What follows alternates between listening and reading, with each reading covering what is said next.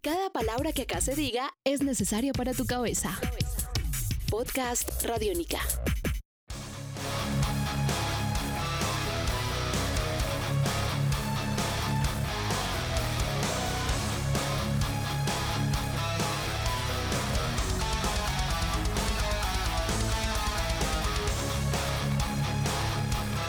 ¿Qué tal amigos de Radiónica?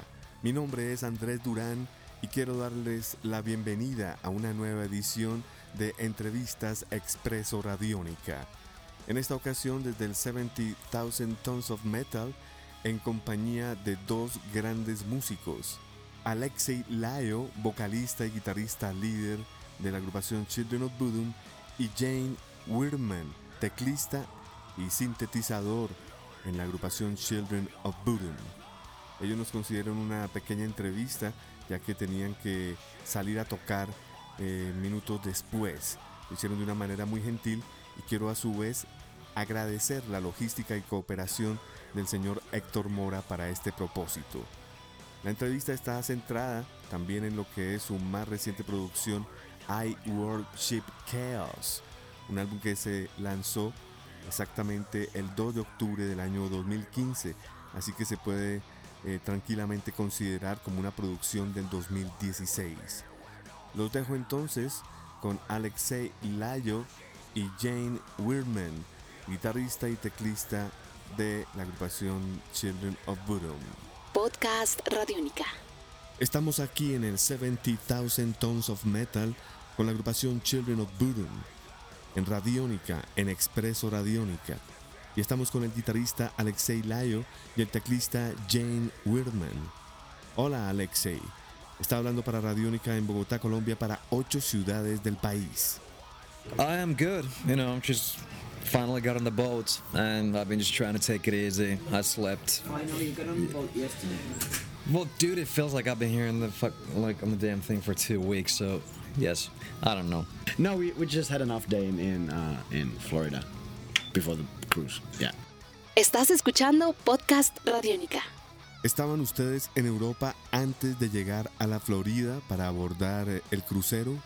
No, no, we were. I was plowing snow, pretty much. so no, so yeah, we, we rehearsed two weeks and then we had a couple of days off and then we flew out here.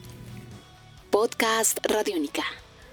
Estamos con Alexei Layo y el teclista Jane Wirman de la agrupación Children of Bodom. Siguiente pregunta. Alexei, hablemos sobre el nuevo álbum titulado I Worship Chaos. I feel great about it for sure. You know, as I am an old guy too, so it makes me happy to actually like make make an album that that still surprises. Like I'm actually still be.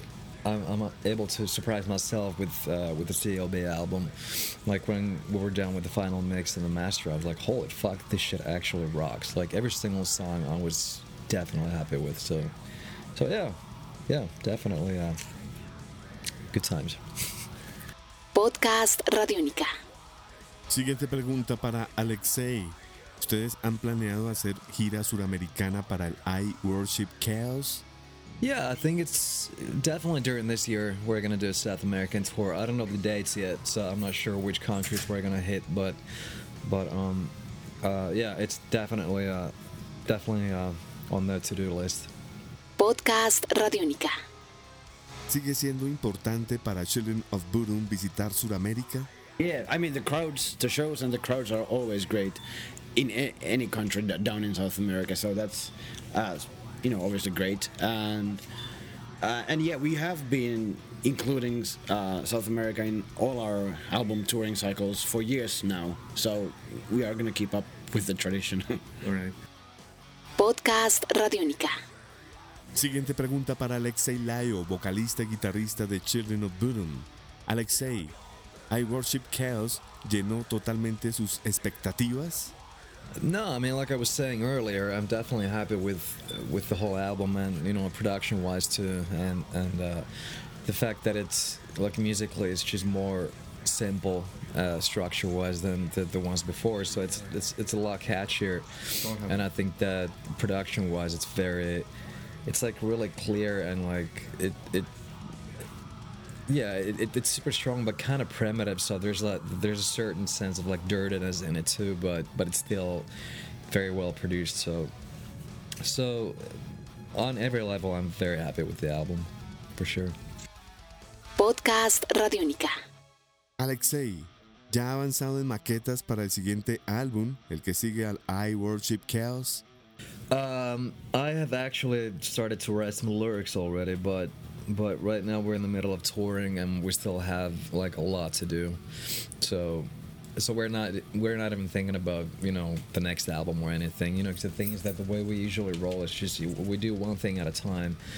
And it's either you know we're in the studio. Well, actually, three things. Yeah, we got three things: either studio, or we're writing songs, or we're on the road. You know, and it's it's not a good thing for it's personally for me it's not it's not really good to mix them up you know like w- when i'm on the road i try to concentrate on just like kind of my touring life but but lately though i have actually i have uh, worked on a lot of lyrics like while i'm on the road but so i've started that but but uh, we have no idea when we're gonna hit the studio next time.